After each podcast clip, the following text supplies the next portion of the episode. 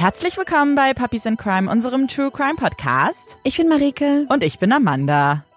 Wir sitzen im Studio. Es ist unglaublich heiß, ja. aber wir sind sehr, sehr glücklich.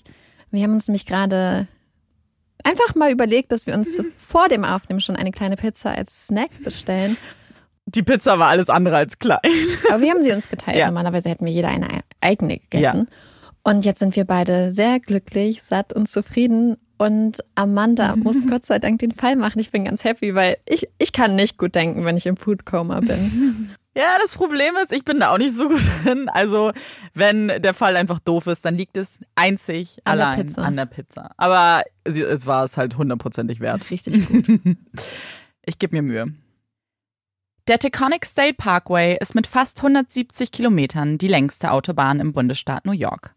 Es sind 170 Kilometer, die nicht unterschiedlicher sein könnten. Es ist keine eintönige Strecke, bei der man neben Asphalt und den Autos neben sich nichts zu sehen hätte. Der Charakter dieser Autobahn verändert sich mit jeder Meile, die man fährt. Er beginnt als kleine Seitenstraße, parallel verlaufend zu einer Pendlerbahn, die durch die kleinen Ortschaften führt. Was dann folgt, ist komplettes Kontrastprogramm. Aus der kleinen Straße wird ein mehrspuriger Highway mit diversen Ausfahrten, ein wichtiger Verkehrsknotenpunkt für Pendler in New York. So bleibt es auch eine Zeit, bis man die Hudson Highlands erreicht. Der Parkway kehrt zu seinem Ursprungszustand zurück. Eine kleine, verengte Straße, die sich durch die Vororte schlängelt. Immer bergauf, bis man den nördlichsten Abschnitt zwischen dem Hudson Valley und den Taconic Mountains erreicht. Hier hat man den Blick auf die Berge, die Hügel und die grüne Landschaft. Alles friedlich, keine Spur von Pendlern oder der Hektik der Autobahn. Für viele ist das Fahren auf dem Taconic State Parkway reine Routine. Sie setzen sich in den Wagen, fahren zur Arbeit oder zurück nach Hause. Neben den Frustrationen des Feierabendverkehrs passiert hier eigentlich nicht viel. Und dann wird es Sommer. Juli 2009, um genau zu sein. Es ist der Monat, der so vieles verändern würde. Er würde Menschenleben beenden und Familien zerrütten. Der 26. Juli 2009 und was an diesem Tag auf dem Taconic State Parkway passierte, ist für viele US-Amerikaner tief in ihre Erinnerung eingebrannt. Der Tag begann wie jeder andere. Und dann erreichten die Notrufzentralen überdurchschnittlich viele Anrufe aus der Gegend. Die ersten gegen 11 Uhr, die vor einem auffälligen Wagen warnten. Die letzten Anrufe erreichten die Zentrale gegen 13.30 Uhr. Diesmal warnte man nicht mehr. Dafür war es längst zu spät. Man meldete einen Unfall auf dem Parkway. Zwei Wagen sind kollidiert, einer wurde von der Straße geschleudert und brennt. So schnell der Krankenwagen, die Feuerwehr und die Polizei auch eintrafen, es war zu spät. Insgesamt vier Erwachsene und vier Kinder sind gestorben. Nur ein einziger Junge war bei Bewusstsein und wurde ins nahegelegene Krankenhaus gebracht. Er überlebte den Vorfall auf wundersame Weise. Und während die Hinterbliebenen um ihre Familienmitglieder trauern, Beerdigungen organisieren und Trauerreden schreiben, versuchen Ermittler herauszufinden, wie es zu diesem Unfall kommen konnte. Sie versuchen sich einen Reim darauf zu machen. Die Familien liegen sich in den Armen, sie stützen einander, weinen um die vielen verlorenen Leben. Sie ahnen nicht, welche Erkenntnisse die Polizei im gleichen Moment gewinnt. Sie ahnen nicht, dass ihr Leben auf den Kopf gestellt werden würde. Denn vielleicht fragt ihr euch, was ein Verkehrsunfall in einem True Crime Podcast zu suchen hat. So tragisch es auch ist, ein Unfall bleibt ein Unfall. Doch genau davon sind die Ermittler nicht überzeugt. Nein, ganz offiziell wird nach nur wenigen Tagen in einer Pressekonferenz verkündet, dieser Fall ist kein Unfall, es ist ein Mord. Alles begann am 26. Juli 2009 gegen 6 Uhr morgens. Diane und Danny Schuler sind für das Wochenende mit ihren eigenen zwei Kindern und ihren drei Nichten rausgefahren. Ab in die Natur, den Kopf ausschalten, frischen Luft schnappen. Den Hunter Lake Campground kennt die Familie gut. Schon seit Jahren kommen sie regelmäßig hierher, um ein wenig Abstand vom Stadtleben zu gewinnen. Es ist eine wunderschöne Anlage, dicht bewachsen mit Bäumen und Rhododendronsträuchern. Von den anderen Campern bekommt man kaum was mit, so dicht ist das Grün. Das Highlight der Hunter Lake, ein See, der in der ganzen Region dafür bekannt ist, die beste Vielfalt an Fischen zu beherbergen. Doch selbst wenn man nicht angeln möchte, hier gibt es einiges zu unternehmen. Man kann wandern, es gibt eine Minigolfanlage und man kann an Ausritten teilnehmen. Hier ist für jeden was dabei, ob jung oder alt. Die Tage vergehen wie im Flug. Abends sitzt man dann am Lagerfeuer, hält Marshmallows in die Flammen und singt Lieder oder erzählt Gruselgeschichten. Auch für Diane und ihre Familie war es wieder ein fantastischer Ausflug. Es waren nur wenige Tage, aber sie haben jede Sekunde davon genossen. Ihre beiden Kinder Aaron, zwei Jahre alt, und Brian, fünf Jahre alt, hierher zu bringen, ist für sie das größte Glück. Zu sehen, wie die Augen größer werden und zu glänzen beginnen, unbezahlbar. Und natürlich hatte sie auch die drei Mädchen mitgenommen. Emma acht, Allison sieben und Katie fünf. Ihr war es wichtig, dass ihre Kinder Zeit mit ihren Cousinen verbringen. Generell war die Familie alles für Diane. Wenn Diane von anderen beschrieben wurde, dann erhielt sie oft den Titel Supermom. Sie war die Mutter, die trotz der längsten Anfahrt Brian immer als erstes bei der Schule absetzte. Sie war immer die erste, die sich freiwillig meldete, wenn es um Klassenausflüge ging oder darum, einen Kuchen für den Bake Sale zu backen. Sie war die perfekte Mutter. Ihre Kinder waren immer gepflegt, die Kleidung sauber, nie kam Brian mal mit Zahnpasta am Shirt zur Schule. Alles wirkte so leicht für sie. Dabei hatte sie selbst noch einen Job in einer höheren Position. Ein wirklich gut bezahlter Job. Wie hat sie es geschafft, alles unter einen Hut zu kriegen? Wirklich erstaunlich. Wahrscheinlich hat das aber mit ihrer eigenen Kindheit zu tun. Ihre Mutter verlässt die Familie, als Diane gerade mal neun Jahre alt war. Das konnte sie ihr nie verzeihen. Während ihre Geschwister irgendwann wieder Kontakt zu ihr aufnahmen, konnte sie das einfach nicht. Sie konnte dieser Frau nicht mehr in die Augen sehen. Sie würde alles besser machen. Sie würde für ihre Kinder da sein. Niemals würde sie sie im Stich lassen. Mit Danny ist sie bereits 13 Jahre verheiratet. Die beiden Kinder, der gemeinsame Hund, der gemeinsame Trip an den See. Alles wirkt perfekt. Um 6 Uhr morgens rüttelt Danny vorsichtig an seiner Frau. Es wäre nun Zeit zu fahren. Sie wollen ja nicht durch die Rush Hour. Dann könnte es ewig dauern. Also begannen sie die Sachen zu packen. Sie scherzten, erinnerten sich an die schöne Zeit zurück. Danny würde mit dem Camper und dem Hund vorfahren. Diane würde die Kinder im Minivan mitnehmen. Den hatten sie von Dannys Bruder Warren, dem Vater der drei Mädchen, ausgeliehen. Nachdem das Gepäck verstaut ist und Danny sich auf den Weg macht, setzt Diane sich ebenfalls ans Steuer. Ein letzter wehmütiger Blick auf den Campingplatz. Wir kommen bald wieder, denkt sie. Am Ausgang wartet die Besitzerin des Parks. Eine ältere Dame. Hat es euch gefallen? Die Kinder jubeln. Diane lächelt. Ja, alles perfekt. Wie immer. Nun wird es aber wirklich Zeit aufzubrechen, sonst enden sie doch in der Rush Hour. Und das mit fünf quengelnden Kindern? Lieber nicht. Um 9.30 Uhr ist es dann soweit. Die sechs machen sich auf den Weg. Eigentlich ist es nur eine 45-minütige Fahrt, die Diane in- und auswendig kennt. So oft waren sie schon auf dem Campingplatz. Um 10.30 Uhr legt Diane eine erste Pause ein. Sie geht mit den Kindern zu McDonalds. Sie kaufen einen kleinen Snack und sitzen auf dem Spielplatz der Fastfood-Kette. Die Kinder toben, powern sich noch so richtig aus. Kurz darauf hält Diane an einer Tankstelle. Sie tankt den Wagen und betritt kurz danach den Laden. Sie fragt den Verkäufer, ob sie Paracetamol hätten. Dieser verneint. Diane verlässt den Laden, ohne etwas zu kaufen.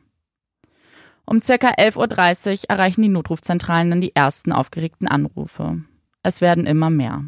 Sie alle beschreiben das Gleiche. Ein roter Minivan fährt aggressiv über den Highway. Der Wagen fährt nah auf, hupt und wechselt abrupt die Spur. Ein Anrufer beschreibt, wie er den Wagen auf dem Rastplatz folgte und dort sah, wie eine Frau zusammengekrümmt aus dem Wagen steigt und sich übergibt. Um 11.37 Uhr ruft Diane Warren von dem Rastplatz an und berichtet, dass sie sich ein wenig verspäten würden, da der Verkehr so schleppend sei und die Straßen voll wären. Aber das waren sie nicht. Sie waren nicht voll. Kein Stau. Freie Fahrt voraus. Warum sagt Diane das? Nur wenige Minuten später übergibt sie sich erneut. Um 13 Uhr klingelt Warrens Handy erneut. Diesmal ist es nicht Diane. Es ist seine älteste Tochter Emma. Sie klingt aufgeregt. Im Hintergrund hört er die anderen Kinder weinen. Was ist los? Irgendwas stimmt mit Tante Diane nicht. Emma reicht das Telefon an ihre Tante. Im Hintergrund noch immer das angsterfüllte Weinen der Kinder. Robin wird mit einem Schlag der Ernst der Lage bewusst. Hier stimmt etwas nicht. Hier stimmt etwas ganz und gar nicht. Als Diane ihn dann auch noch mit dem Namen Danny anspricht, ist es für ihn klar. Emma hat recht. Mit Diane stimmt etwas nicht. Er bittet sie rechts ranzufahren und ihm zu beschreiben, wo sie sei. Diane folgt dieser Anforderung. Sie stoppt den Wagen, steigt aus und blickt auf das nächste Schild, das sie erkennen kann. Sie wirkt verwirrt, sagt, sie kann nicht mehr scharf sehen, sie weiß nicht mehr, wo sie ist. Warren macht sich unverzüglich auf den Weg, bittet sie zu warten. Er wäre gleich bei ihnen. Alles wird gut. Doch Diane wartet nicht. Sie legt ihr Handy auf die Straßenbegrenzung und steigt wieder in den Wagen. Während sie bislang der korrekten Route nach Hause folgte, ändert sich ihr Weg nun. Um 13.33 Uhr dann die Katastrophe. Diane biegt auf den Taconic State Parkway ab. Die Schilder Do Not Enter und One Way scheint sie zu übersehen. Innerhalb weniger Minuten erreichen die Notrufzentralen wieder mehrere Anrufe. Diesmal noch aufgeregter. Die Anrufer sind sich der Gefahr dieser Situation bewusst. Ein Minivan fährt mit über 130 km/h auf der falschen Spur. Den Blick immer geradezu auf die Straße gerichtet, fährt Diane insgesamt zwei Meilen auf der verkehrten Seite. Unzählige Autos weichen ihr aus, müssen auf Grünstreifen halten und können nicht glauben, was hier passiert. Warum tut denn niemand was? Oder eher, was tut man in so einem Fall? Die Polizisten, die sich schon nach den ersten Anrufen auf die Suche nach dem roten Minivan machten, kommen einfach nicht hinterher. Sie können Diane nicht finden. Und als sie die nächsten Anrufe um 13.37 Uhr erreichen, wünschten sie wohl, sie hätten sie gefunden. Denn es sind keine Meldungen mehr, um vor dem Geisterfahrer zu warnen. Dafür ist es zu spät. Viel zu spät. Die Anrufer sind verstört, verstört von dem Anblick. Ein Polizist außer Dienst tätigt einen der vielen 911-Calls. Was ist Ihr Notfall? Hier ist ein Unfall. Ein roter Minivan fuhr auf der verkehrten Seite und ist mit einem anderen Wagen kollidiert. Auch ein dritter Wagen wurde gestreift. Den Minivan hat es von der Straße geschleudert. Er hat Feuer gefangen. Gibt es Verletzte?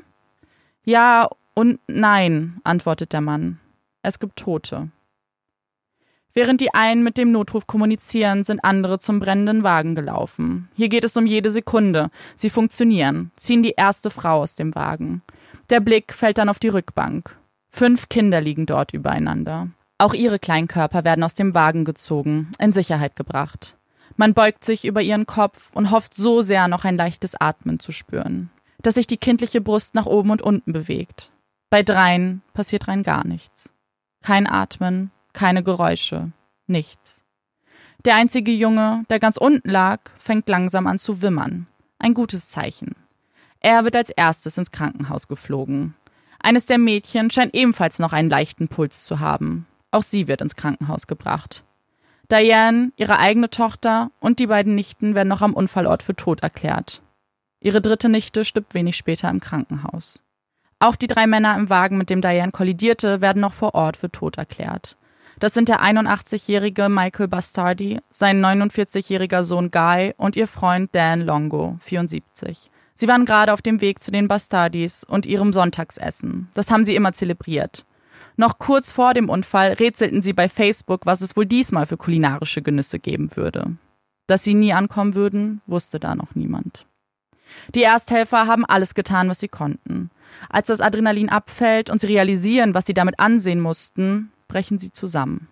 Noch am Straßenrand fallen sie auf den asphaltierten Boden, weinen, schreien ihren Schmerz in die Welt. Der einzige Überlebende ist der kleine Brian. Trotz mehrfacher Knochenbrüche und einem Schädeltrauma schafft es der kleine Mann, sich zurück ins Leben zu kämpfen.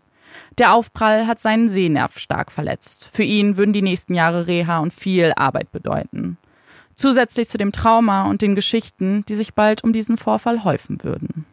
Wie konnte das passieren? Was hat Diane dazu getrieben, den Gegenverkehr zu fahren? Warum verhielt sie sich so eigenartig? Was stimmte mit Tante Diane nicht? Das erklären die Ermittler fünf Tage nach der Beerdigung der Familie in der Pressekonferenz. Diane hatte eine Blutalkoholkonzentration von 0,19 Prozent. Sechs Gramm Alkohol waren noch unverdaut in ihrem Magen und waren nicht bis in die Blutlaufbahn gekommen. Bei dieser Angabe handelt es sich um die Ermessung der Blutalkoholkonzentration im medizinischen oder forensischen Sinne. Hierbei wird ein Gramm Alkohol pro 100 Milliliter Blut berechnet. Mit 0,00 Prozent gilt man offiziell als nüchtern. In den USA gilt man mit einem Maximalwert von 0,08 Prozent als noch fahrtüchtig. Diane hatte eine doppelt so hohe Blutalkoholkonzentration. Das entspricht bei ihrem Gewicht in etwa 10 Drinks. Bei vielen Menschen beginnt ab 0,2 Prozent das Stadium der Bewusstlosigkeit. Neben der hohen Alkoholkonzentration finden die Forensiker aber noch etwas. Sie finden Spuren von THC der berauschende Wirkstoff, der in Cannabis gefunden wird. Die Konzentration war so hoch, dass sich Experten sicher waren, dass sie dieses 15 bis 30 Minuten vor ihrem Tod konsumiert haben muss. Doch damit nicht genug. Die Ermittler verlesen, dass es überaus wahrscheinlich ist, dass die Kinder zum Zeitpunkt des Aufpralls weder angeschnallt noch in ihren Kindersitzen waren. Im Fußraum des Vans haben Zeugen eine zerbrochene Absolut-Wodka-Flasche gefunden. Der Fall wird offiziell als Mord deklariert. Täterin ist Diane, die aufgrund ihrer Trunkenheit am Steuer das Leben dieser sieben Menschen auf dem Gewissen hat. Da sie selbst zum Opfer wurde, wird jedoch kein Verfahren eröffnet. Die Bevölkerung ist außer sich. Im Internet füllen Hassreden ganze Foren. Nicht nur dort, auch die Titelseiten der Presse zieren Aussagen wie Diane Schuler war total besoffen und high, als sie den Unfall provozierte, der ihr eigenes Kind und ihre drei Nichten umgebracht hat. Wie konnte sie nur? Das ist die Frage, die die Menschen beschäftigt. Wie konnte sie nur? Wie konnte sich eine Mutter derart besaufen, Marihuana rauchen und das Leben dieser schutzlosen Kinder gefährden? Man sieht sie bereits in der Hölle schmoren. Sie wird der Inbegriff einer Rabenmutter. Und genau das streitet ihr Mann Danny vehement ab. Das kann nicht sein. Sie war die Supermom.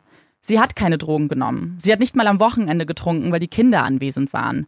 Und jetzt soll sie sich heimlich zugekippt haben? Warum sollte die Vorzeigemutter eines Tages aufwachen und sich denken, so, Heute ist der Tag, wo ich zehn Drinks in mich reinschütte, ein Joint rauche und dann meine eigenen Kinder und meine drei Nichten im Auto transportiere. Auf keinen Fall. An seiner Seite ist seine Schwägerin Jay. Auch sie ist überzeugt, dass an der offiziellen Version der Polizei etwas nicht stimmt. Die Ergebnisse der Autopsie können nicht stimmen. Da ist etwas faul an der Sache. Für sie beginnt die Suche nach Antworten auf so viele Fragen, die sie haben. Und sie brauchen die Antworten dringend. Nicht nur für sich selbst, sondern auch für Brian. Der kleine Junge, der jeden Tag kämpft, um ein unbeschwertes Leben zu führen. Der kleine Junge, dem man weiß Gott nicht erzählen möchte, dass sich seine eigene Mutter bis zur Besinnungslosigkeit betrunken hat und keinerlei Rücksicht auf ihn und seine Familie genommen hat. Sie engagieren den Privatermittler Tom Ruskin. Der lässt sich seine Arbeit gut entlohnen. Geschätzte 30.000 US-Dollar lässt er sich bezahlen. Dafür will er einen neuen Test anordnen, denn auch er glaubt, dass es mehr an dieser Geschichte gibt. Denn mittlerweile ist Diane nicht nur die Mutter, die dieses eine Mal getrunken hat. Sie wird zur Alkoholikerin erklärt. Wieder etwas, das Danny und Jane nicht glauben können. Sie führen Interviews, wenden sich an die Öffentlichkeit, möchten Dianes Namen reinwaschen. Doch gerade diese Interviews schüren einen seltsamen Verdacht bei der Bevölkerung. Während Danny zu Beginn noch verneinte, dass Diane überhaupt getrunken hat, verändert er seine Geschichten mit jedem Interview. Erst bestätigt er, dass sie gelegentlich trank. Irgendwann hieß es nur noch, sie trank nicht exzessiv. Für die Wodkaflasche im Auto hat er ebenfalls Erklärungen, auch welche, die sich mit der Zeit ein wenig verändert haben. Er gibt zu, dass sie diese Flasche immer mit zum Campen genommen haben. Normalerweise haben sie sie aber im Truck gelagert. Wie diese zu Diane in den Van gelangen konnte, kann er sich nur wie folgt erklären. Wahrscheinlich haben sie die Flasche am Vorabend draußen vergessen. Sie hatten schließlich noch einen Drink am Lagerfeuer zu sich genommen. Dann hätte Diane die Flasche wahrscheinlich einfach ins Auto gepackt. Nun haben sie also doch beim Campen getrunken. Für Dannys Glaubwürdigkeit sieht das alles nicht besonders gut aus. Und auch Tom Ruskin verschwindet erstmal von der Bildfläche. Sie hätten ihn öfter versucht zu erreichen, aber er habe sich einfach in Luft aufgelöst, so die Aussagen von Jay und Danny. Was nun? Was können sie tun? Sie fühlen sich im Stich gelassen. Schauen immer wieder auf die Familienfotos. Sie hat noch eins vom Campingtrip entwickeln lassen. Die fünf Kinder posieren auf einem Stein. Das haben sie jedes Mal so gemacht. Diane hatte darauf bestanden, so viele Fotos zu machen. Wenn sie genug Fotos zusammen hatten, dann bastelte sie ein Fotobuch für die Großeltern. So war Diane, die Übermutter.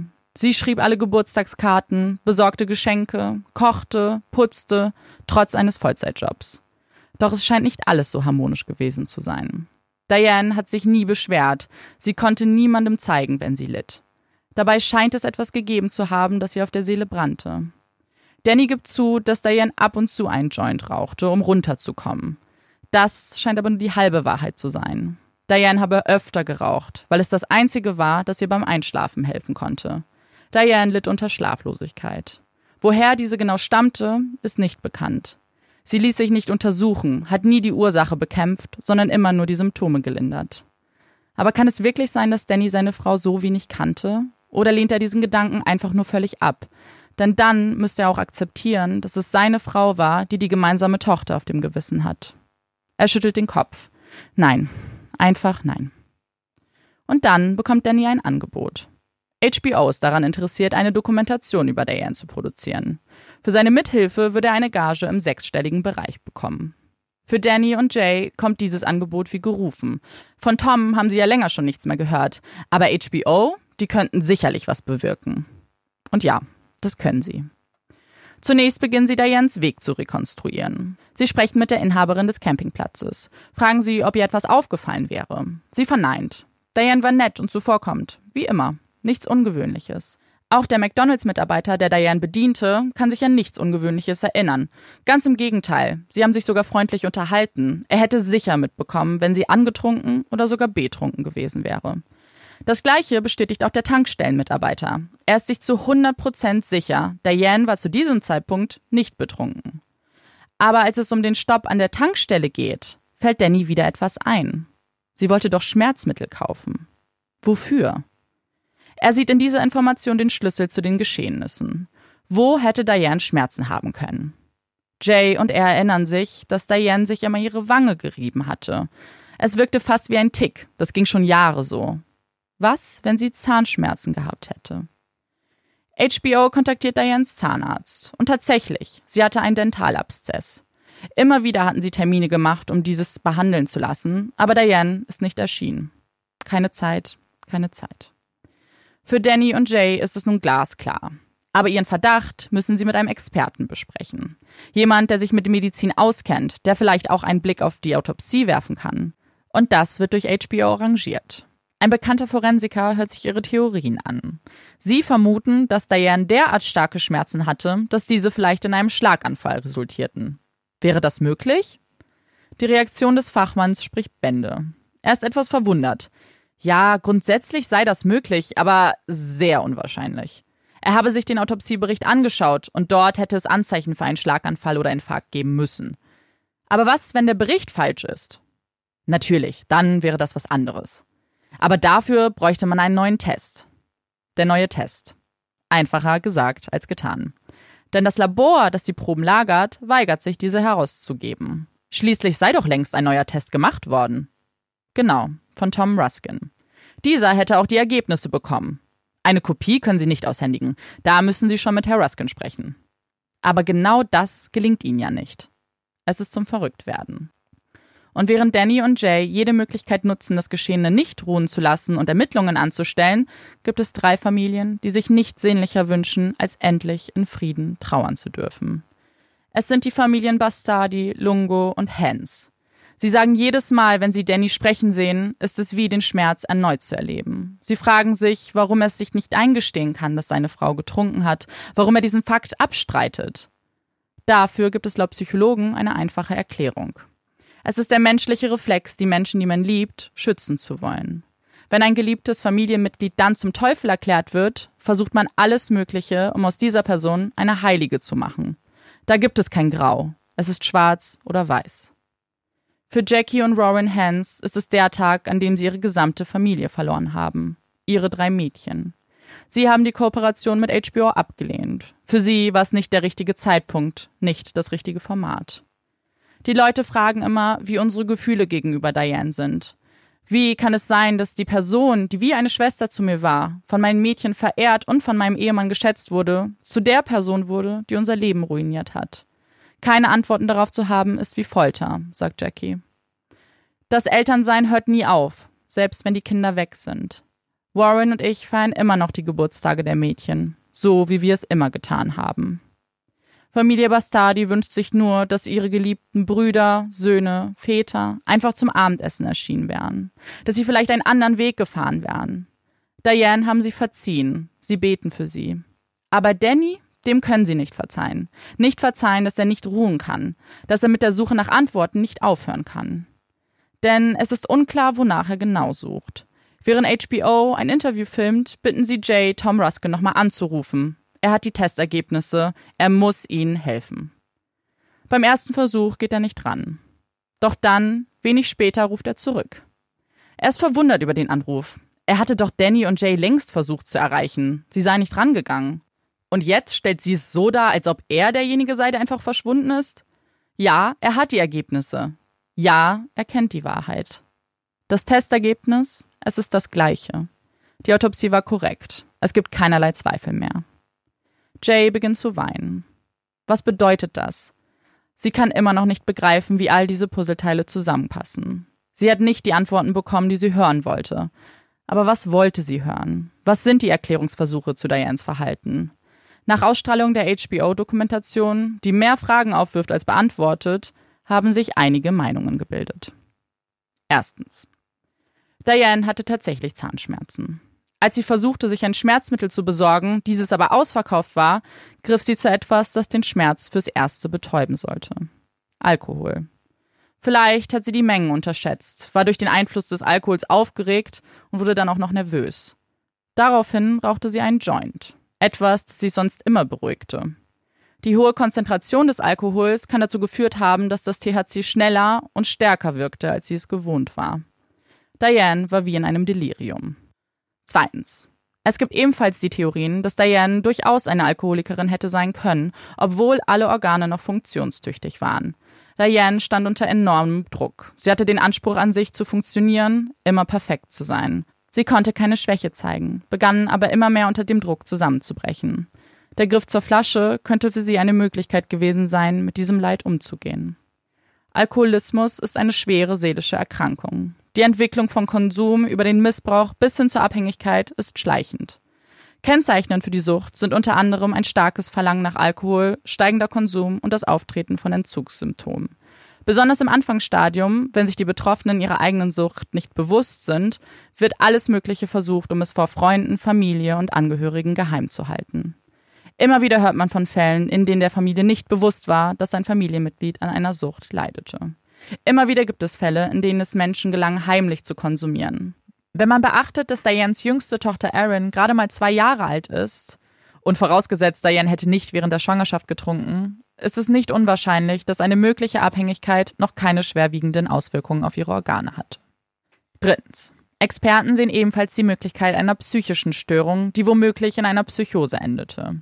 Diane hatte völlig den Bezug zur Realität verloren, sagen einige Psychiater. Sie können sich vorstellen, dass der Leistungsdruck zu viel wurde, sie es einfach nicht mehr geschafft hat, die Fassade aufrechtzuerhalten. Und dann gibt es noch eine Möglichkeit. Eine, die noch dunkler und finsterer ist, als alles zuvor gehörte. Dass Diane absichtlich einen Unfall provozierte. Dass dies ein erweiterter Suizid war. Man möchte diese Option gar nicht genauer betrachten, denn sie würde das Leid, das alle Beteiligten erfahren haben, nur noch größer erscheinen lassen das Leid, seine Kinder und geliebten Menschen verloren zu haben. Und während es noch viele Fragen gibt, auf die man wohl nie eine Antwort bekommen wird, ändert sich der Fokus der Beteiligten. Denn was tut man, wenn man einen Mord vor sich hat, aber keinen Mörder zur Rechenschaft ziehen kann? Was tut man, wenn man doch Gerechtigkeit haben will? Dann strebt man einen Zivilprozess an. Und hier gab es nicht nur einen. Gleich mehrere Beteiligte zogen vor Gericht. Im Dezember 2009 klagte die Bastardi-Familie Danny, aber auch Warren Hans an. Letzteren mussten sie anklagen, da es sein Wagen war, mit dem Diane unterwegs war. Im Juli 2011 klagte Jackie Hans Danny an, da der Tod ihrer Kinder besonders traumatisch und grausam für sie gewesen sein muss. Ebenfalls im Juli 2011 klagt Danny den Bundesstaat New York an, da seines Erachtens die Straßen nicht zu Genüge gesichert wurden. Außerdem klagte Warren Hans an, da es sein Wagen war. Bis 2014 wurden alle Zivilklagen entweder zugelassen oder abgelehnt. Die Ergebnisse wurden jedoch unter Ausschluss der Öffentlichkeit bekannt gegeben. Der Vorfall am Taconic State Parkway hat zu der Umsetzung des Child Passenger Protection Act beigetragen. Dieser wurde im November 2011 offiziell verabschiedet. Dieser besagt, dass Trunkenheit am Steuer in der Anwesenheit von Kindern sofort als Straftat gilt, auch unter der 0,08 Prozent Markierung. Danny bleibt bis heute dabei. Seine Frau Diane war die perfekte Mutter. Für Jackie und ihren Mann ist das ein Schlag ins Gesicht. Die Frau, die ihre Mädchen das Leben gekostet hat, wird immer noch als perfekte Mutter betitelt. Kurz nach dem Tod ihrer Kinder hat Jackie aufgehört zu beten. Sie hat keinen höheren Sinn mehr gesehen, nicht geglaubt, dass es einen Gott gibt, der so etwas zulassen würde. Doch dann, irgendwann, begann sie wieder zu beten. Zu beten, wieder schwanger zu werden. Sie hatte sich nach der Geburt ihres dritten Kindes sterilisieren lassen. Schließlich war ihre Familie vollständig, dachte sie. Ohne ihre Mädchen sieht sie keinen Sinn mehr in ihrem Leben. Es fehlt etwas. Sie weiß nicht wohin mit ihrer Mutterliebe. Und sie weiß, dass es weitergehen muss. Sie weiß, dass ihre drei Mädchen gehofft hätten, dass sie nicht alleine bleiben würden, dass ihre Eltern weitermachen und dass sie glücklich werden. Und so war es. Jackie wurde unerwartet schwanger. Es ist fast so, als ob sie drei Engel gehabt hätte, die ihr diesen Wunsch erfüllen wollten. Wieder einmal, wow, das ist so ein ganz, also ich wollte fast sagen, ein ganz anderer Fall. Für mich war der Fall auch so ein bisschen was anderes, als ich den gelesen hatte.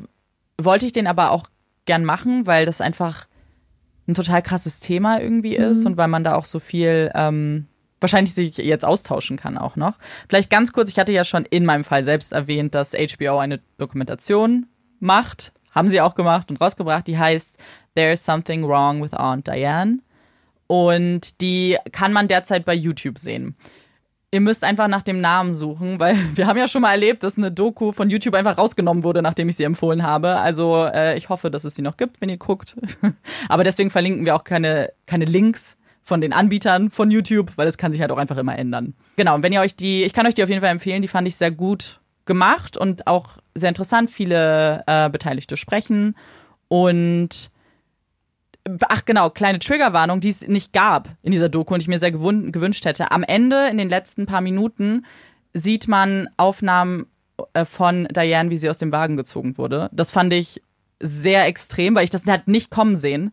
Die Kinder werden nicht gezeigt, aber das war schon schlimm genug. Also ich fand das sehr schlimm anzusehen das kann ich mir vorstellen, dass das einen richtig, also mich hätte das gleich auch total schockiert in dem Moment, ja. wenn man dann sowas sieht, auch gerade am Ende, wo man vielleicht denkt, es geht jetzt um ganz andere Sachen und es bringt keinen Erkenntnisgewinn, mm -mm. weil der Fall ist an sich schon so schlimm. Warum musst du noch zeigen, wie? Ja, und es war also, sehr überraschend, weil die Endsequenz ist eigentlich ganz schön gemacht, weil die zeigen dann nochmal Fotos von allen, die gestorben mm. sind. Und das fand ich eigentlich ganz schön mit den Namen und so. Und ich finde, das ist eigentlich immer eine ganz gute Geste, einfach diesen Opfern zu gedenken. Aber das fand ich dann sehr verstörend. Ja, krass. Ähm, ersten Fall, wo ich ähm, Amanda mehrmals unterbrochen ja. habe, um schon Theorien zu äußern. Ich konnte mich einfach nicht zurückhalten, weil ich das so, mhm. so krass fand. Amanda hat immer schon gesagt, hm, ist ein bisschen anderer Fall, aber ähm, ja. ich würde dich erstmal fragen, was sind denn so. Ah, ich finde, ich hatte ja äh, jetzt mehr Zeit als ihr alle mit diesem Fall. Und ich habe einfach das Gefühl, dass es hier eine Kombination von ganz, ganz vielen Sachen ist. Ich glaube nicht, dass es da so eine ganz leichte Lösung gibt. Ich glaube, dass Diane einfach viel verheimlicht hat, damit sie keine Schwäche zeigen muss. Ähm, ich glaube, sie hat unter diesem Druck sehr gelitten, dieser Druck, einfach die perfekte Mutter zu sein. Ich glaube, da können bestimmt einige irgendwie sich damit auch identifizieren, vielleicht nicht in dem Extremen, aber dass man einfach diese Erwartungshaltung von anderen hat, aber auch an sich eben deswegen glaube ich einfach, dass es eine Kombination von mehreren Sachen war. Ich glaube einfach, dass sie wahnsinnig viel Druck hatte und eben vielleicht auch, also sie hatte wahrscheinlich Schmerzen, sonst hätte sie ja nicht nach einem Schmerzmittel gefragt an der Tankstelle. Und dass sie vielleicht dachte, dass sie das mit dem Alkohol erstmal betäuben kann für mhm. kurze Zeit. Das ist einfach, also das, was Theorie 1 eigentlich so ist, das ähm, haben auch eben die Experten in der Doku auch gesagt. Aber ich kann mir auch vorstellen, dass sie vielleicht öfter getrunken hat, öfter als Danny vielleicht ahnen würde, einfach weil ich weiß nicht, ich finde das auch mega schwer, man merkt das sogar, obwohl ich den Fall irgendwie recherchiert habe, fällt es mir mega schwer, irgendwie da was zu sagen, weil es sind reine Theorien. Wir werden es nicht rausfinden. Ich könnte mir schon vorstellen, dass da vielleicht auch eine Sucht hintersteckte. Ich habe noch ein paar Sachen, die ich nicht erwähnt habe. Zum Beispiel sagen einige, dass sich Dianes Verhalten auch ein bisschen geändert hat in den Monaten davor. Zum einen hat sie zugenommen, was ähm, ein Zeichen übrigens von einer Alkoholsucht auch ist. Aber dann wiederum gab es einige Familienmitglieder, die gesagt haben, sie hat aber auch Diabetes und damit kann das auch was zu tun haben. Und sie hat angefangen, sehr viel Geld auszugeben auf einmal. Da hat einer, ähm, ich glaube, Danny hat es erzählt, er hat sie irgendwie losgeschickt, Lebensmittel einzukaufen und sie kam einfach mit einem Fernseher wieder zurück. Also sehr seltsam. Und für einige ist das irgendwie auch ein Anzeichen dafür, dass irgendwas vielleicht passiert sein muss. Irgendwas Extremes, vielleicht, ich weiß auch nicht, ob dann eine, ja, was Mentales damit einfließt, eine psychische Krankheit. Ich glaube, das ist ein ganz wichtiger Punkt, vielleicht auch wirklich dieser Druck ist, den du angesprochen ja. hast, weil ich glaube, dass sowohl Männer als auch Frauen in dieser Gesellschaft halt ganz unterschiedlichem, aber extrem starken Druck teilweise ausgesetzt sind. Und wenn sie dann eine Person ist, die ganz stark nach Perfektion strebt, das ist mhm. ja auch mhm. oft quasi die Ursache dafür kann ja ganz oft sein, dass, es, dass man Minderwertigkeitskomplexe hat. Und ich glaube, dass gerade vielleicht in bestimmten Gegenden der USA, aber bestimmt auch in Deutschland, Mütter und aber auch Väter einem extremen Druck und einer extremen Verurteilung auch ausgesetzt sind. Ja. Ich glaube, es gibt dann immer so viele Sachen, die man Eltern vorwerfen kann und dann möchte man alles richtig machen, damit man keiner Kritik ausgesetzt wird. Und vielleicht hat sie dann wirklich halt einfach auf so einem ganz hohen Level ganz lange funktioniert, was mhm. einfach unglaublich anstrengend ist, gerade wenn ja. du noch einen Vollzeitjob hast und Kinder. Ich weiß, ich weiß gar nicht, wie man überhaupt mit dieser nee. Doppelbelastung fertig wird. Das ist immer ja. Krass, weil ich glaube, ein Vollzeitjob ist schon viel, Kinder ja. sind schon viel und das beides gleichzeitig ist einfach unvorstellbare Leistung, die sie wahrscheinlich dann einfach erbracht hat. Vor allem, wenn man davon ausgeht, dass sie dann auch einfach noch wahrscheinlich das Gros der Hausarbeit gemacht hat, mhm. etc. Und dann kann ich mir schon vorstellen, dass wenn man dann Probleme entwickelt, und ich kann mir auch vorstellen, dass es so eine Kombination ist. Vielleicht hat sie ja, wenn es so losgeht, dass man zum Beispiel Zahnschmerzen hat ja. und so ein Obsess, der sich über Monate entwickelt, das ist ja eine Sache, die ist schmerzhaft. Gleichzeitig scheint sie ja ganz dolle Angst vom Zahnarzt gehabt mhm. zu haben, weil sonst geht man ja hin und lässt sich den wegmachen. Und vielleicht hat sie dann ja angefangen mit ein bisschen Alkohol, mit ein bisschen Gras, das zu behandeln, in Anführungsstrichen. Ja, ja. Gleichzeitig dann gemerkt, okay, es nimmt auch den Druck weg. Und ich kann mir schon vorstellen, dass man dann ganz leicht und perfide in so eine Abhängigkeit vielleicht reingleitet. Wir wissen ja auch nicht, was sie sonst noch für Schmerzmittel genommen hat, weil ich. Das ist es, genau das. Nach der Doku hatte ich ziemlich viele Fragen, das sagen auch viele. Die Doku ist sehr, sehr gut, aber all, das größte Feedback ist eigentlich, ich habe noch viel mehr Fragen, als ich vorher mhm. hatte, weil wenn man die Interviews mit ihrer Familie auch sieht oder auch mit Freunden, es wirkt immer, die sind alle, die, die loben sie total, sie war so nett und so perfekt. Das fällt eigentlich ständig, dieses Wort. Aber dann, als zum Beispiel gefragt wird, ja, wie war denn ihre Ehe? Dann sagen sie, na ja, darüber haben wir nicht gesprochen. Oh. Wenn du mit deinen Freunden nicht über deine Ehe sprichst, also weißt du, was ich meine? Denn du hast dann vielleicht auch keine Bezugsperson. Auch das hört sich total einsam an, ja. finde ich. Und wie jemand, der sich halt hinter so ganz vielen Mauern der Perfektion vielleicht genau. abgeschottet hat. Zum Beispiel, wenn sie jetzt viele Leute um sich hatte, die auf einem ähnlich hohen, ich sag mal in Anführungsstrichen, Perfektionslevel mhm. funktioniert haben und will dann A mithalten, denkt aber auch, naja, wenn bei denen alles perfekt ist, möchte ich sie nicht mit meinen Problemen belästigen, weil bei denen ist ja alles perfekt. Ich möchte jetzt nicht ja. die, die fehlerhafte Person sein und traut sich vielleicht gar nicht, das zu teilen. Gleichzeitig denke ich aber auch, wenn deine Ehe was ist, über das du gar nicht redest, -mm. frage ich mich, ich meine, natürlich haben Menschen total unterschiedliche Grenzen und Bedürfnisse über Sachen zu kommunizieren, aber ich denke oft, dass auch wenn du glücklich bist in einer Beziehung, dass du das eigentlich teilst. Ja. Dass du kleine Sachen erzählst und wenn man gar nicht weiß, was in so einer Beziehung vorgegangen ist, vielleicht war sie dann wirklich auch sehr alleine und, mm. und dann kann ich mir schon vorstellen, dann traust du dich nicht zum Arzt zu gehen. Sie scheint ja quasi alles vor sich weggeschoben ja. zu haben, was irgendwie unperfekt ist. Ja, und, was Schwäche gezeigt hat. Ja, ja, und wenn man dann halt anfängt, wir wissen ja zum Beispiel auch nicht, ob sie dann Schlafmittel genommen hat, mm was ja auch vielleicht mit Kombination Alkohol, Gras, Schlafmittel, potenziell Schmerzmittel, jeder Mensch reagiert ja allein auf, auf ähm, ja. Marihuana unterschiedlich.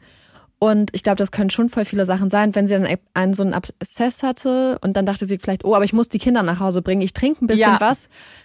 Weil die Sache ist ja auch die, wenn man wirklich schon in der Alkoholsucht ist, hat man ja auch eine höhere Toleranz und kann auch unter höherem Alkoholeinfluss noch in Anführungsstrichen funktionieren. Ja.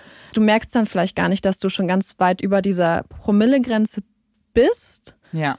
Und vielleicht hat sie trotzdem noch funktioniert, weil sie einfach schon ein krass hohes Gewöhnungslevel hatte. Und dann war es aber einfach zu viel. Weil ich meine, auch wenn man so viel Schmerzen hat, dass man sich übergibt, ja. dann.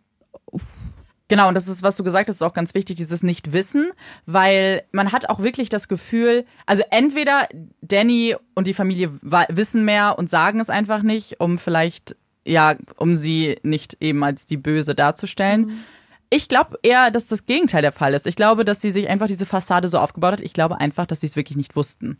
Ich glaube, dass sie, wie du gesagt hast, ich glaube, dass viel da einfach heimlich lief und sie einfach funktioniert hat. Und ich kann mir auch irgendwie einfach nicht vorstellen, dass wenn du gar nicht getrunken hast vorher oder ja. einfach jemand bist, der leger trinkt, also einfach ähm, ab und zu, ich glaube nicht, dass du dann mit so einem hohen Wert einfach fahren würdest. Ja. Das sind, also zehn Drinks ist schon auch eine Ansage. Eine Flasche Wodka, ja, genau. in der Ecke liegen. Ja, ja, aber das ist es. Das ist ja das Sagen. Andere würden ja, werden fast be Oder übergeben sich die, also mhm. auch, vielleicht hat sie sich wegen dem Alkohol übergeben, man weiß es nicht. Ja, das ist halt schwierig. In dieser Timeline ist es sehr, sehr schwierig, auch diese Getränke eigentlich zuzuordnen, weil vor den Kindern zu trinken wäre ja auch nochmal krass. Ja. Vor allem die Älteste war acht. Also sie hätte das vielleicht schon auch mitbekommen, dass das mhm. nicht so richtig ist. Mhm. Es gibt die Theorie, dass es vielleicht, dass dieser McDonalds-Stopp was damit zu tun hat, weil diese Fahrt wäre eigentlich, wären es 45 Minuten gewesen. Sie war am Ende über vier Stunden ja okay. unterwegs. Und viele sagen, und das war bei mir auch so, ich weiß nicht, wie das in deiner Kindheit war, aber wenn wir 45 Minuten wohin gefahren sind, wir hätten nicht bei McDonalds gestoppt. Nee. Wir wären einfach nach Hause schnell gefahren. Und sie wollte ja eigentlich auch nach Hause. Da ist halt ein bisschen die Frage, warum hat sie diesen Stopp eingelegt? Fragen sich viele. Und sie sagen, ob das vielleicht mit dem Getränk dann was zu tun hatte. Dass die mhm. Kinder quasi gespielt haben und sie dann den Alkohol getrunken hat. Oh Gott, ich kann, ich kann mir aber auch gar nicht die Verzweiflung vorstellen, in der du dich befinden musst, wenn du denkst, und also ich verstehe es grundsätzlich nicht, weil wenn du in einer glücklichen Beziehung bist, in einer mhm. vertrauensvollen Beziehung und du merkst, mir geht es schlecht, ich kann nicht mehr fahren. Das die erste Person, die ich anrufe, ist mein Freund, ja. um ihn zu bitten, mich abzuholen. Ich, das ist genau der Punkt, wo ich auch so, ja, wo bei mir die größten Fragezeichen eigentlich ja. waren, weil ich mir das nicht so vorstellen konnte, dass du, ich kann mir schon vorstellen, vielleicht zu sagen, oh, ich trinke jetzt einen Schluck, das wird schon, aber aus einem Schluck werden ja nicht, wird nicht die Flasche auf einmal, ja. außer. Außer dein Denken ist halt auch extrem genau. eingeschränkt. Ich finde, was sehr, sehr seltsam ist die Tatsache, dass sie auf einmal so vermeintlich, wir wissen ja nicht, ob es wirklich mhm. wesensfremde Sachen gemacht hat, wie zum Beispiel einen Fernseher kaufen, wenn man eigentlich ja. nur Lebensmittel besorgen möchte, sehr viel Geld ausgeben. Mit Gehirnschädigung beispielsweise, mhm. Gehirntumoren einhergehen ja oft so ganz starke Wesensveränderungen. Da hatte ich erst tatsächlich ja. dran gedacht, auch als du so bestimmte Sachen wie zum Beispiel Probleme beim Sehen beschrieben hast. Ja, genau.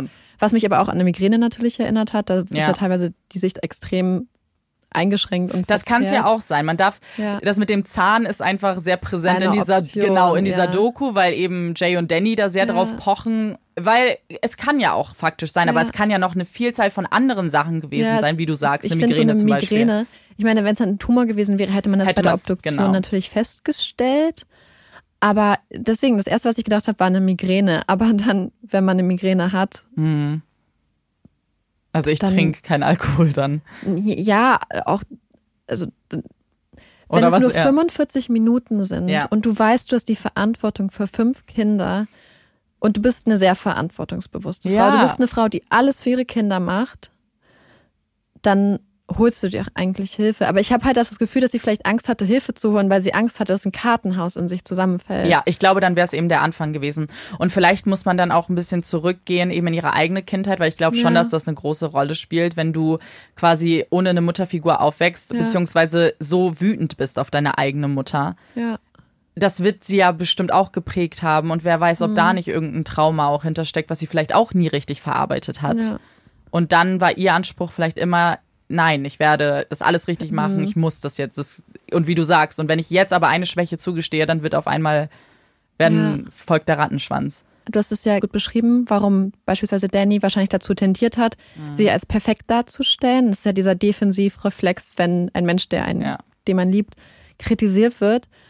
Aber dadurch, dass er das so aufrechterhalten hat und einige der Sachen, die gesagt haben, hatte ich auch das Gefühl, dass er auch einen sehr hohen Anspruch an seine Frau hatte.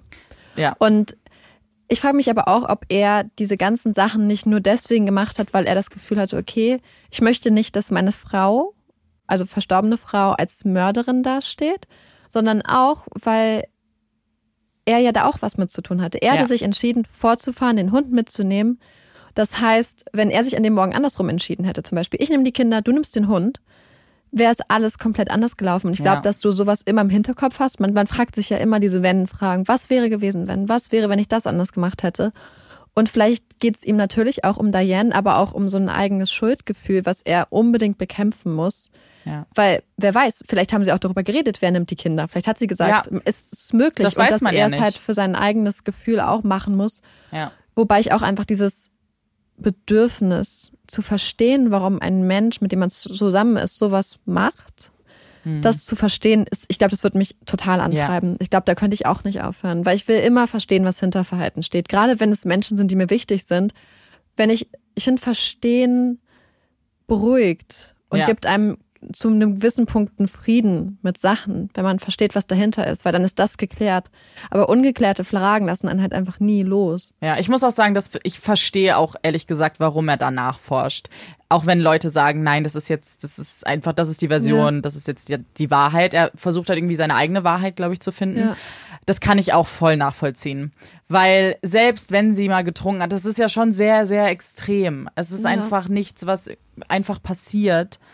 Ähm, aber er kriegt auch so, äh, also in dieser Doku, man ist schon auch ein bisschen ja, ich bin, man ist nicht genervt von ihm, aber er ist nicht sehr sympathisch, sagen wir ja. das mal. Ich wollte auch dazu sagen, dass ich gegen Ende deiner Erzählung, mhm. als du berichtet hast, was bezüglich der Zivilprozesse abging, saß ich hier so und ja. dachte so, ja. die erste Sache, okay, die. Familie der Opfer, aber das ist dann so gegen den Eigentümer des Autos. Ich weiß, dass das in bestimmten Ländern ja. ist es ja wirklich so mit Haftungsfragen, dass der Halter auch grundsätzlich immer für sein Auto verantwortlich ist, auch wenn andere Leute es dann benutzen, ja. weil er ja quasi die Pflicht hat, die Sorgfaltspflicht, dafür zu sorgen, dass nur verantwortungsbewusste Menschen mit seinem Auto fahren.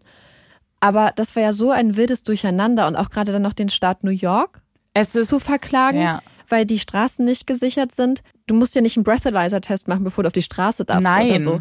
Das ist ja vollkommen absurd. Und ich meine, wenn man sich vorstellt, mit einem Minivan mit 130 kmh hm. auf der Straße unterwegs zu sein, dann hätte sie auch nichts aufgehalten. Nein, das ist es.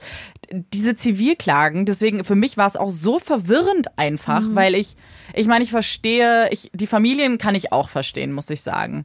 Aber seine Klagen habe ich nicht verstanden. Ja. Weil jetzt auch noch den Halter des Den Fahrzeuges. Halter, genau, Anzug, der drei Kinder verloren hat. Seine ja. einzigen drei Töchter. Vor allem mit welcher Begründung? Ja. Du hast uns dein Auto geliehen. Ja, der wird sich auch Dafür denken, sollst du Dankeschön. Das fand ich auch sehr, sehr absurd, auch ehrlich gesagt. Ja. ja. Und da wissen wir nicht, wie die ausgegangen sind. Auf jeden Fall ein Fall mit mega krassen Mhm. super vielen Fragen, super vielen Ungewissheiten. Ich glaube, es ist sehr unbefriedigend, aber gleichzeitig was, was einen sehr beschäftigt. Ja. Und ich finde, es ist ein Fall ist, der eigentlich auch wichtige Sachen anspricht. Wenn auch auf so einer grundlegenden und übergeordneten Art und Weise, wie zum Beispiel dieses perfekte Frauenbild, mhm. wozu sich Frauen oft genötigt fühlen. Ich finde, das ist eigentlich eine Sache, die total wichtig ist, dass es thematisiert wird. Einfach der Druck, dem ja. Frauen ausgesetzt sind, aber auch Männer. Ich habe neulich auch zu dem Thema gelesen, ja. dass Männer ja auch in einem sehr ähm, teilweise sehr reglementierten kleinen Spektrum existieren können, was so diese Vorstellung von perfekter Männlichkeit angeht und so. Und Frauen dann auch. Und dass Menschen, die dann ausbrechen, müssen sich das dann halt auch hart erkämpfen. Und es wäre einfach, das ja. ist einfach so traurig. Und ich glaube, 2009 in bestimmten Staaten der USA wird es halt einfach noch viel, viel konservativer gewesen sein. Ich glaube, die Gesellschaft hat jetzt schon sehr viele positive mhm. Schritte gemacht je nachdem in welchem Land. Und ähm, ich glaube wirklich, dass das, wenn das ein eher konservatives Umfeld ist, dass der Druck einfach enorm ist. Ja, das ganz sicher. Das ist auch das Thema, was ich auch so wichtig finde, dass man darüber spricht und wie es halt führen, ja, zu was es dann am Ende führen kann, wenn halt jemand dann zusammenbricht ja. unter dieser Last. Ähm, auf jeden Fall was, wo wir alle uns, glaube ich, vielleicht nochmal auch selbst so sensibilisieren ja. können. Und dann natürlich ähm, Alkohol am Steuer. Aber ich habe fast gar nicht das, das Gefühl, nee. dass das hier eine Alkohol am Steuer Sache ist. Hatte ich auch nicht. Also, oder habe ich auch nicht. Nee. Das, also natürlich geht es um Alkohol am ja. Steuer, aber es ist so ein aus, also abnormaler oder un, also Fall, der ja. so weit außerhalb von dieser typischen Alkohol am Steuer Problematik steht ja. irgendwie. Ja, weil ja. Ja, weil einfach so viel mehr dazugehört. Ja, nicht. so viel mehr und auch die, ja, also die ganzen Umstände ist einfach krass. Auch einfach viel, ja. Sehr viel. Ihr merkt schon, wir sind, wir sitzen hier. Es ist auch sehr, sehr heiß, muss ja. man dazu sagen. Unser Gehirn funktioniert schon nicht mehr richtig, aber es ist auch ja. ein Fall, finde ich, der einen einfach so richtig hin und her reißt, hm. reißt und äh, in die Richtung nochmal und die. Und dadurch, dass es so viele Faktoren sind und so viele Theorien, finde ich es auch total schwer, dass so, normalerweise ja. gehen wir Punkt für Punkt durch, aber hier aber kommt so alles nicht, zusammen, ja. dass man wirklich so versucht, Struktur in dieses Gespräch zu bringen, aber das denkt so, nee, es ist so ultra komplex und ja. so verwoben, dass das irgendwie ja. Und man weiß ja eigentlich ja, auch sehr wenig. Ja. Das ist halt alles sehr. Ja, es ist halt alles Spekulation, Spek was wir hier machen können. Ähm, Werden aber natürlich auch gespannt, was ihr sagt, mm. wie immer. Und wie gesagt, äh, schaut euch die Doku sehr, sehr gerne an. Da seht ihr auch die Kinder und die drei Männer, die es eben getroffen hat. Und ich glaube, das ist auch nochmal wichtig, an die Opfer zu denken. Und damit kommen wir jetzt auch zum nächsten Teil unseres Podcasts, damit wir ein bisschen aufatmen können. Und zwar zu unserer Puppy Break. Yay! Diesmal bin ich wieder mit der Puppy Break dran und ich habe gedacht, und ich wusste nicht, dass es auch um Zähne geht in dieser Folge, deswegen ist es eigentlich ein kleiner Zufall. Wir sprechen heute mal über Hundezähne. Die Leute, die Hunde haben, insbesondere die einen Hund seit dem Welpenalter bei sich haben, wissen es. Für einige Leute kann es vielleicht ähm, neu sein. Hunde werden ja erstmal ohne Zähne geboren, sind wie kleine Opis ohne, ohne Zähne. Und dann, wenn sie ungefähr drei bis vier Wochen alt sind, wachsen die kleinen, unglaublich scharfen Welpenzähne. Und wenn sie dann ungefähr 14 bis 30 Wochen alt sind, fangen diese Zähne dann auch an auszufallen und werden durch die Erwachsenenzähne, die normalen Zähne ersetzt. Sie haben am Anfang 28 ganz, ganz kleine scharfe Zähne und später sind es dann 42 erwachsene Zähne. Und es gibt auch zwei Theorien, warum diese Welpenzähne so unglaublich scharf sind. Zum einen gibt es die Theorie, dass wenn die Welpen dann quasi nach der Muttermilch mhm. das erste Mal Fleisch probieren, dass es ihnen einfach hilft, das Fleisch klein zu machen. Oh. Und quasi das erleichtert den ja. ersten Fleischkonsum. Oder es gibt die Theorie, dass dadurch, dass es besonders scharf ist und Welpen sich ja auch so ein bisschen zwacken und so mal ein bisschen beißen, dass es ihnen hilft, dadurch, dass sie so scharf sind, die ähm, Beißhemmung zu trainieren. Weil so. Hunde lernen ja quasi in der Interaktion mit anderen Hunden die Beißhemmung. Das heißt, wenn ein Welpe zum Beispiel zubeißt und es ist zu doll, wird der andere Welpe sich beschweren oder die Mutter wird sich beschweren. Und dadurch lernt der Hund halt nach und nach, wie er zubeißen darf. Also er kann es dann quasi kontrollieren. Und ähm, das fand ich ganz spannend. Also vielleicht ist es auch eine Kombination, vielleicht hilft es halt bei beidem. Das ist richtig interessant. Das finde ich richtig spannend. Ja. Olaf hat ja auch richtig süße, ganz kleine Zähne. Ja, aber ich fand, die waren auch früher als Welpe. Wir haben, glaube ich, ein Foto bei Instagram, wo man die so ein bisschen sieht, ja. wo auf so einer Kaudings rumkaut. Die waren echt. Brutal spitz. Ja, das glaube ich schon. So, wir ähm, haben gerade noch mal eine kurze Pause eingelegt. Es ist einfach so unglaublich heiß. Wir haben gerade noch mal die Klimaanlage angemacht. Das war ganz süß, weil Olaf dann davor saß. Der freut sich ja auch immer, wenn die Klimaanlage ein bisschen an ist. Ja. Und haben jetzt aber uns dafür entschlossen, dass wir während der Aufnahme einmal ein bisschen das Fenster aufmachen, weil es einfach, ich weiß nicht, wie es bei euch da draußen ist, aber es ist einfach, wenn ich, wenn es so heiß ist, kann ich nicht richtig denken. Mm -mm. Das also, diese Folge zu schneiden wird auch spaßig, weil einfach viel Grütze einfach dabei war. Das mache ich dieses Mal. Yay, da freue ich mich sehr drüber. ja. Ähm. Und jetzt, genau, eigentlich weiter im Programm. Unsere Empfehlungen. Und ich fange an mit einer Empfehlung, die ich ja, das ist eine Serie auf Netflix, habe ich schon vor längerer Zeit geguckt, aber wie bei How to Get Away with Murder wenn ich irgendwen finde, der das noch nicht geguckt hat, aber es jetzt guckt, dann bin ich schon happy. Und zwar geht es um American Crime Stories, heißt die Reihe. Ihr kennt es wahrscheinlich unter OJ versus the People. Äh, oder der zweite Teil, da geht es um die Geschichte von Versace und der, seiner Ermordung. Und ich kann euch diese Serien beide extrem empfehlen.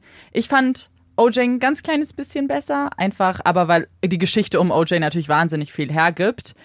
Ähm, bei beiden, was ich am besten und bemerkenswertesten eigentlich fand, ist die schauspielerische Leistung. Ich finde, die Schauspieler wurden super gut ausgewählt. Ich finde, die spielen wahnsinnig gut. Und selbst wenn man die Geschichte kennt, und OJ kennt bestimmt jeder True Crime Fan, ich finde, es war es trotzdem wert, nochmal komplett zu gucken. Ich fand es wahnsinnig gut. Ich habe nur die erste Staffel mhm. geguckt, die OJ-Staffel, und es ist so witzig, weil mir damals wirklich auch eine der Sachen, die ich die ganze Zeit dachte, dachte ich, was sind das für krasse Schauspieler? Ja. Ich weiß gar nicht warum, aber es ist so, es ist so richtig, richtig krass. Also einfach richtig gut. Und das Witzigste ist, und das ist genau was, was du sagst, selbst wenn man weiß, wie es ausgeht, ich habe richtig mitgefiebert. Ich auch. Ich habe so dolle mitgefiebert. Und das Witzige ist, ich finde, es passt auch zu dieser Folge, eigentlich wie ja. auch meine Empfehlung später, weil ähm, die Staatsanwältin, um die es geht, auch wieder mit so ganz vielen Sachen konfrontiert wird, dass sie nicht weiblich genug ist, dass sie zu perfekt ist, zu kalt. Ja. Und wie sie dann damit so ein bisschen versucht umzugehen. Also es geht nicht darum, aber es ist so am Rande. Und das finde ich eigentlich total spannend, auch diesen Aspekt. Ja. Ich finde es auch super wichtig, dass sie dann, den mit reingenommen haben. Ja. Diese eine Szene, wo sie sich ja die Haare oh. schneidet und dann wird sie ja so geschämt. Irgendwie. Ja, was ja überhaupt nichts mit dem Fall nee, zu tun hat. Nee, gar nichts. Aber weil sie eben, ja, und das ist, Aber weil sie eine Frau ja. in der Öffentlichkeit ist, hat sie dann halt andere Standards, an die sie sich halten muss, während ja ihre Kollegen rumlaufen dürfen, wie sie, wie sie wollen. Eben. Und das finde ich auch super gut dargestellt eigentlich, ja. obwohl es für die richtige Geschichte ja nicht relevant ist, aber das macht es halt so viel ehrlicher und auch. genau.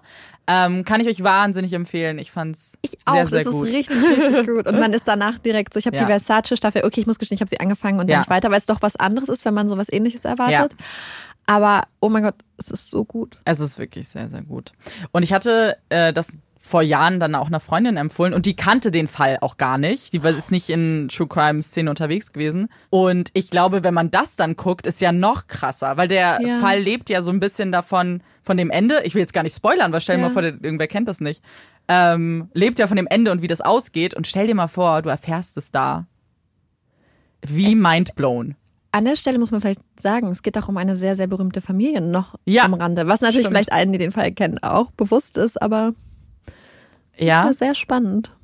Also guckt euch das auf jeden Fall an. Marike, was ist deine Empfehlung? Ich habe ähm, auch eine Empfehlung und es ist eine richtig krasse Underground-Empfehlung. Mm. Scherz, es ist, das ist, glaube ich, die Empfehlung der letzten Monate. Und zwar, ich höre ja immer ähm, Hörbücher beim Spazierengehen und zwar Sachbücher. Und mir wurde immer Becoming von Michelle Obama empfohlen. Aber das sind 19 Stunden und ich dachte so, also ich lese sehr, sehr gerne Biografien von Frauen, muss ich dazu an dieser Stelle sagen. Ich dachte, das ist auch so lang und mh. Mm. es ist so gut. Also ich möchte es allen Leuten ans Herz legen. Es ist eine unglaublich spannende Geschichte. Michelle Obama ist eine unglaublich tolle Erzählerin. Ähm, wenn man es im Original hört, ist es auch in ihrer Stimme erzählt. Also sie liest es selber vor cool. und zeigt sich von so einer unglaublich sympathischen Seite. Also nicht perfekt und sehr nahbar und unglaublich sympathisch. Und ich finde es einfach, sie ist ein unglaublich spannender Charakter, unglaublich, weil sie einfach so viele Themen anspricht, glaube ich, die Frauen auch beschäftigen. Und man, man sieht es ja immer gar nicht hinter dieser Fassade, aber sie spricht auch gleichzeitig über diese Fassade, darüber, wie man als Frau, die auch ihren eigenen Kopf hat, als Präsidentin, Gattin, als die Frau von jemandem mm. dann quasi existieren muss. Ja, voll. Äh, wie man damit umgeht, wie einfach alles einem auch vielleicht auch im Mund umgedreht wird, wie man aufpassen muss, aber gleichzeitig geht es auch viel um ihre Kindheit, um ihre Jugend, ihr Studium. Und ich fand es einfach unglaublich spannend. Ich musste mehrmals grinsen und auch mhm. lachen, weil da auch ganz süße, unerwartete Stellen drin sind. Also wer sich für ja vielleicht auch so zeitgemäße für Amerika einfach interessiert, für spannende Frauenbiografien, ähm, einfach toll geschriebene Sachen. Ich kann es wirklich mhm. zu 100 Prozent. Ich fand es manchmal so spannend, dass ich dann gedacht habe, okay, dann räume ich jetzt noch auf, damit ich noch eine Stunde weiterhören kann. Oh. Also, Aber ich finde sie halt auch einfach wahnsinnig sympathisch. Also ich kann mir schon gut ja. vorstellen, dass sie auch eine gute Erzählerin ist. Und ja, und so ja. sehr warm auch. Deswegen. Voll cool. Becoming von Michelle Obama, die wahrscheinlich tausendste Empfehlung für dieses Buch. Aber ich muss es einfach machen, weil es mich wirklich super mein Leben bereichert hat. Toll. So, und wenn wir von Bereichern reden, dann geht's direkt weiter. Mit den Hot Takes. Meinst du, weil unsere Hot Takes euer Leben bereichern? Vielleicht. I don't know. Also, wer unsere letzte Folge gehört hat, weiß, dass eine von uns Geburtstag hatte. Das bin ich gewesen. Die andere von uns, also ich, musste dann, wollte dann die Geschenke einpacken. Und ich weiß, ich hatte in einer der Weihnachtsfolgen schon mal ein Geschenke-Einpack-Rage gemacht. Das mache ich normalerweise nicht. Aber dieses Mal war es besonders schwer, weil ich was geschenkt habe, was nicht viereckig war. Also nichts davon. Und es war so schwer. Ich stand auch unter Zeitdruck, muss ich dazu sagen, aber ich hasse Geschenke einpacken. Ich weiß, dass es Leute gibt, denen macht das voll viel Spaß und die finden das entspannend zum Beispiel immer. Ne? Ich zum Beispiel. Aber ich finde, es gibt nichts Schlimmeres als Geschenke einpacken. Es ist immer schlimm. Ich habe nicht die Koordination dazu. Es macht mir keinen Spaß. Und ich habe schon das Bedürfnis, das zu machen. Aber ich finde, es gibt einfach wenig Sachen, die mich so, ich so sehr stressen wie Geschenke einpacken. Ich finde das so schlimm. Das finde ich richtig witzig, weil da bin ich echt das absolute Gegenteil. Ich liebe Geschenke einpacken und ganz äh, besonders, wenn es ganz viele sind. Also ich sammle dann vor Weihnachten alle Geschenke auch. Dann mache ich einen Einpacktag, wo ich dann einen Weihnachtsfilm gucke und das dann alles einpacke. Und ja, zelebriere. Ich nicht. Aber es sah schon ganz gut aus, Marike. Du hast schon ganz gut eingepackt. Mann, du lügst. ich lüge nicht. Es sah aus, als hätte Hagrid das eingepackt. Es war halt richtig das eine Geschenk sah aus wie ein Pokémon. Welches? Dass die beiden Ärmchen Ach so, das, ich musste kurz überlegen. Aber das Ding war vor allem, das Einpacken war, glaube ich, gar nicht das Ding. Marika hat so liebevoll auch mit so Tape drumherum immer gemacht. Ist das Tape? Ich weiß gar nicht. Gepäck, nee, wie nennt man das? Wie, Klebeband. Kle aber nicht richtig, dieses, was man so reißen kann. Was man zum Malen benutzt, um Sachen. Ja, so Maler-Dings. Das, war, das war schön. Naja. aber ich habe gesehen, dass sich jemand da sehr viel Mühe gegeben hat. Ja. Und das zählt. Der mhm. Gedanke zählt. Also wenn es da draußen Leute gibt, die Geschenke einpacken, auch wie die Pest hassen, sich dafür immer ein bisschen schlecht fühlen, bitte schreibt es mir. Also dann mache ich mal mit meinem Hottake weiter und es wird auch ein Hottake sein, dem Marike nicht zustimmen wird. Ja, das weiß ich schon. Das heißt, wir sind heute leider nicht auf einer äh, Wellenlänge oder einer Seite. Und zwar ist mein Hottake, ich hasse Haferflocken.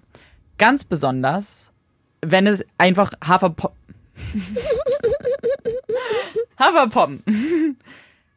Ich hasse... Marike lacht gerade, weil ich mich versprochen habe.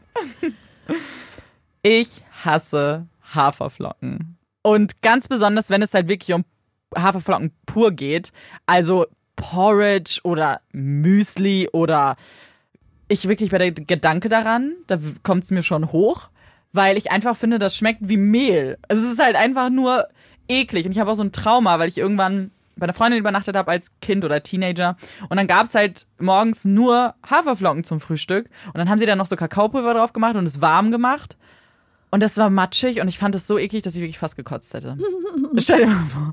Ich finde das ganz, ganz schlimm. Was ich akzeptiere, ist, wenn manchmal so Haferflocken auf Brot oder so drauf sind, so als Deko. Das ist okay. Alles andere ist nicht okay. Ich liebe Haferflocken. Das ist eines meiner Grundnahrungsmittel. Also aktuell nicht, aber normalerweise, ich bin damit aufgewachsen. Auch so Haferflocken einfach mit kalter Milch, Zucker und Kakaopulver beispielsweise. Oder bei uns gab es ganz oh. oft auch so Porridge. Und ich weiß noch, wie man als Kind dann zugeguckt hat, wie das dann so gemacht wurde. Und und dann noch so mit Butter drauf. Also, Nein. Ich weiß nicht, ob man das, ob das andere Leute machen, dass die Nein. Butter dann drauf geschmolzen ist. Und einfach, ich finde Haferflocken sind so vielseitig und so cool. Mm, -mm. Oh. Aber ich, deswegen, wenn Aber magst du Hafermilch? Mm Echt nicht? Wow. Jetzt mind blown.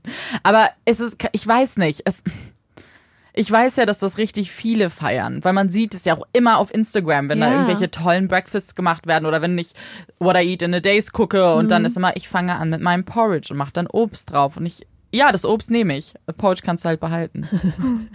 Ich liebe aber auch Haferflocken zum Beispiel in Joghurt und so mit Nüssen äh, äh. und Obst und what auf keinen Fall. Das Einzige, was ich an, als Müsliges mochte, sind diese Knuspermüslis, wo halt richtig viel Zucker Von ist. Dr. Oetker. Zum Beispiel, mm. ja. Genau. Die finde ich dann okay, aber weil es halt hauptsächlich, weil das nichts mehr mit Haferflocken eigentlich zu tun hat.